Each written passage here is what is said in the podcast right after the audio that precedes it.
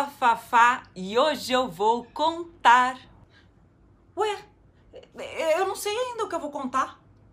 Você me ajuda a ativar a minha antena captadora de histórias? Legal.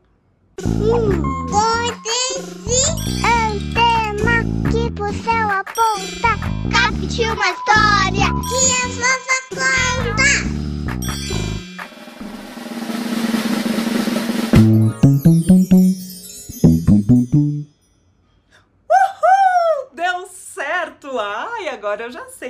Então aumente o volume que a história já vai começar. Era uma vez um menino, um garoto, um guri, um piá, um moleque, um homenzinho, um meninão. Seu nome? Léo. Às vezes as pessoas o chamavam de Leleco, outras de Leão. Prestem atenção nesta história, porque esse menino era cheio de invenção, de imaginação. Tudo começou com a gaveta da mãe dele, cheia de fitas e cordões. Um dia, quando Léo abriu a gaveta pela primeira vez e descobriu todas aquelas coisas, logo teve uma ideia pegou as fitas e começou a criar caminhos que seguiam pela casa toda no quarto, no corredor, nas escadas, na sala de estar e de jantar, na copa e na cozinha. Enquanto caminhava, coloria o chão. O trajeto era longo.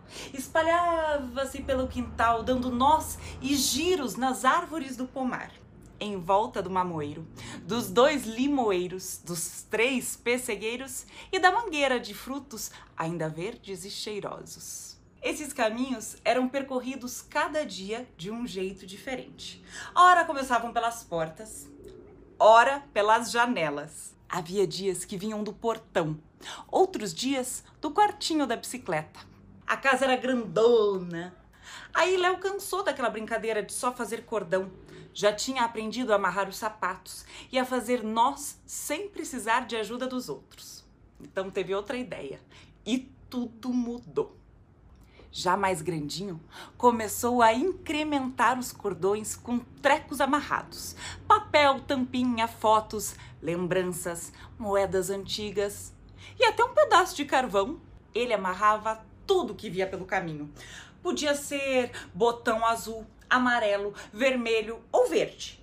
Palitos de sorvete, a pérola de um brinco perdido, rolhas, cianinha, argolas, bichinhos de pelúcia, lenços de tecido, selo de correio, pena de peteca, lápis, chave, sininho, até um disco antigo de valsa. Tudo e qualquer coisa. Puxa, os cordões se transformavam em varais longos e pesados, recheados de lembranças e alegria. Era como se cada um contasse uma história. Quantas eram aquelas histórias amarradas e penduradas? Não tinha quem não se admirasse com a facilidade que Léo tinha de dar vida às coisas. Os cordões conversavam com a memória dos mais velhos. Quando Léo ficava triste, corria a fazer cordões. Só não conseguia dar nó em lágrima. Quando ficava com saudade, também corria a fazer cordões. Nestes, colocava fotos antigas de outros tempos. Quando estava alegre, radiante, lá ia ele de novo fazer cordões com todo tipo de penduricalho. E ficavam tão brilhantes que pareciam feitos raios de sol, com os fios iluminando por toda parte.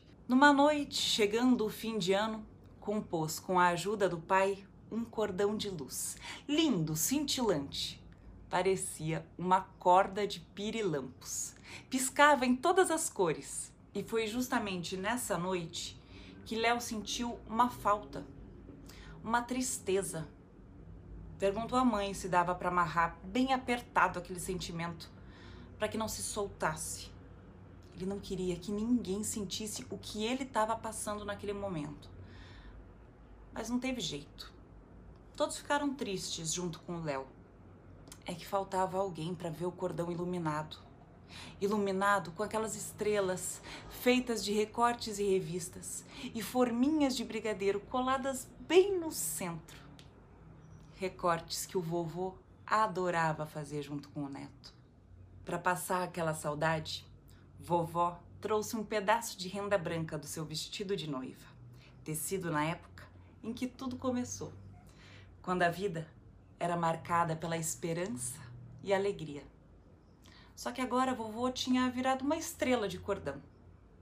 Ele partira para não mais voltar. Ah, se fosse possível poder amarrar bem pertinho da gente todas as pessoas que nos fazem bem, pensava Léo. Tristeza acabou passando, mas os olhos do garoto ainda mostravam os cordões de lágrimas salgadas feito água do mar. Num piscar de olhos, o tempo correu depressa, como se tivesse passado voando por aqueles caminhos inventados pelo menino. O tempo e o pensamento podem ser bem velozes. Agora, Léo, já grande, entende que cada sentimento tem seu tempo e lugar, que não dá para amarrá-los todos de qualquer jeito. Essa lição veio da mãe. Tudo que a gente amarra com nós e laços deve ser preso no coração. O rapaz, Léo, Leleco, Leão, de vez em quando ainda monta um cordão, aqui e acolá, prendendo tudo o que vê pela frente. Ele se lembra dos tempos de menino e então ri e chora. Depois cola tudo num fio e o leva pelos mesmos caminhos de antes. Pela sala, através de portas e janelas, em volta das árvores e das plantas. O Guga, autor dessa história, diz que viu, viu com seus próprios olhos aqueles fios. Acabou ganhando um pedaço. Foi assim que ele conheceu o menino que amarrava tudo, que se tornou parte de sua história e que agora eu contei aqui para vocês.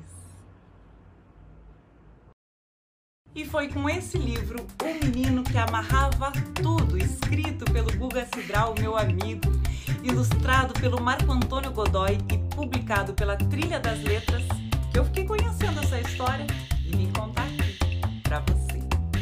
Aliás, me conta, o que você gostaria de amarrar para manter assim para sempre pertinho de você? Escreva aqui nos comentários que eu vou ficar de olho. Eu fico por aqui agora. Até a próxima história.